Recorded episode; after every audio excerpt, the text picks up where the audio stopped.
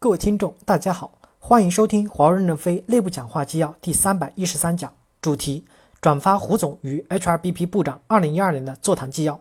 本文由任正非签发于二零一六年八月二十五日。接上文，张小青提问：我想分享的是，从业务转 HR 后，如何保持对业务的感觉？我做 HR 两年了，记得有一段时间，我做 HR 的事情比较多，我忽然想起我的业务水平是不是退步了，然后就很紧张。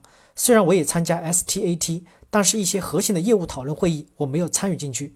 意识到这个问题后，我找了我的主管，主动要求参加 IFS 变革、PMO 变革的一些会议。领导们也很赞同。我觉得我们要主动的争取 HRBP 作为部门二把手参加业务会议的合理性是存在的。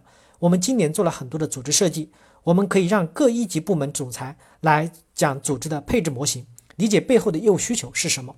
HR 除了要处理好例行工作，还要主动的创造机会去接触业务。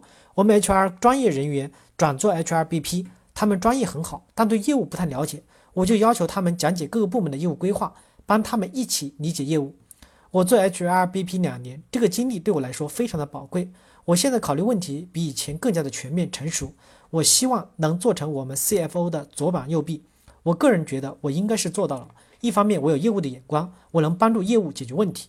给他们提供了很多的解决方案。另外一方面，我懂业务，你们在我这里不要玩猫腻。所以，我们做 HRBP 既要做好服务，为业务增加价值，又要做好监控。这两个事情做好了，你的地位自然而然就上来了。胡总说，需要强调一点，HRBP 的脸皮要厚一点。我讲一个故事：最近公司有三次战略研讨，先终端后企业，最后是运营商。首先，我发现童国栋没有参加终端的战略研讨。后来我问童国栋为什么没去，他说没有人通知他，但实际上他是知道的，材料都参与准备了。到苏州开企业的战略研讨会，陈军也没有去。结果去开运营商的战略研讨会前，我和徐小徐总说，今后你召开的 B 级的战略研讨会，各 B 级的干部部部长一定要参加，所以李山林去了。你自己要有一种当仁不让的气势。我认为业务领袖最关键的左膀右臂，一个是 HRBP，一个 CFO。因为业务领袖是这管战略方向的，不管有多大的战略追求，都需要有能力去实现它。你作为左膀右臂，你为什么不出现在你应该出现的场合？别人开会时把我们忘了，我们自己不能忘。你自己该去的就去，或者正式请示领导，要求参加会议。你多去要求，自然大家就会记住你。杨尼问：多 B 级运作以后，感觉各 B 级在区域的干部配置相当不均衡，尤其是企业和终端。终端已经运作了这么多年，但是在终端的管理岗位上，仍然有不少的十四到十五级的人。相对来说，在运营商的干部配置比较强。我们面临的问题是在人才输送上是有阻力的。即使干部从运营商去企业终端，因为业务特点不同，干部的思维模式要发生相应的改变。未来五年，我们对管理干部的数量有空缺，同时对干部质量也有要求。HRBP 在领导力上应该发挥自己独特的作用。这方面公司是否有重点措施？对我们区域有什么样的要求？胡总回答说，组织能力是从人才、组织文化这几个维度来建设的。我们在人才维度上面临着较大的挑战。刚才我举了干部数量缺口的例子，我们在管理干部上遇到的挑战，比面对员工成长的问题上遇到的挑战更大。我们如何去解决干部质量和数量的差距？这是公司和 HRC 在未来要重点关注的问题。到二零一二年，我们要认真的、系统的去解决。首先是要把公司的人才结构理清楚。我们过去人才结构描述不够清晰，就见什么叫干部。未来我们要把我们的人才清晰定位为管理人才和专业人才这两类不同的人，我们要分别设计不同的管理模式，建立一个长效的机制，着劲把我们在专业人才、管理人才上的质量、数量差距补上来。未来几年，我们要做大量的制度性的建设工作，要把干部管理的框架建立起来。现在这个框架是残缺不全的。胡总最后总结发言。HRBP 应该是眼高手低的人，眼高手低在现代字典中是个贬义词，但在老板的字典中，眼高手低是个褒义词。它指的是目标要远大，视野要开阔，但是在做事情的时候要做得非常的扎实，这样才能够实现目标。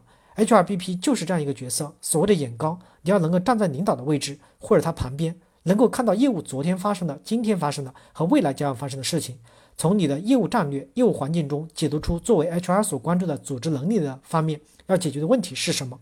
我们甚至要比业务领袖更早的发现，因为业务的变化，组织能力将要面临的挑战。我们如何培养出眼高的能力？有业务背景的 HRBP，他拥有先天的优势，即使你没有业务背景，也能培养出这种感觉。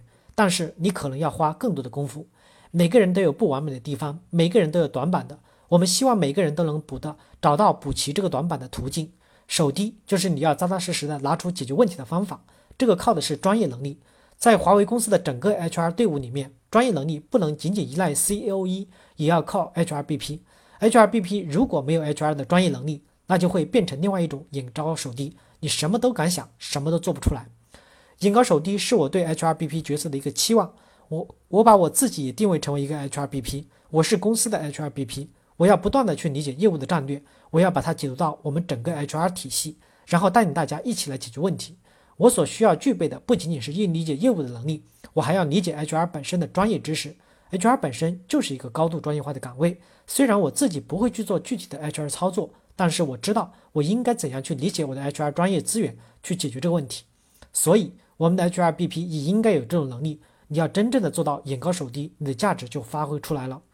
刚才大家谈了很多的问题，我发现了一个现象，就是我们都是在讨论问题，大家很多的思维都是被这问题驱动。我认为这个是正常的。HR 的工作本身就有很多时效性的问题需要去解决，你也是在解决问题的过程中建立你的组织能力，建立你的长效机制。但是我们做 HRBP 不能仅仅限于被问题驱动的这种工作模式。刚才说的眼高手低，眼高就是你要看到未来，你通过看未来来解决眼前的问题，这样你眼前的问题解决可能会更加有效一些。即便是解决眼前的问题，你也要有机制以防止问题再发生。做 HR 的工作需要两个工具帮助你去达到眼高手低，一个是望远镜，一个是显微镜。什么是望远镜？你一定要用好 SP 这个工具。SP 本身就是业务上的望远镜，你从 HRBP 的角度看，它就是你的望远镜。你如何同业务同步看到未来将要发生的事情，把业务的变化解读到 HR 的变化中？第二个就是显微镜。所谓的显微镜，就是你年度的 BP。从五年看到一年，在这一年里面，我要完成哪些工作？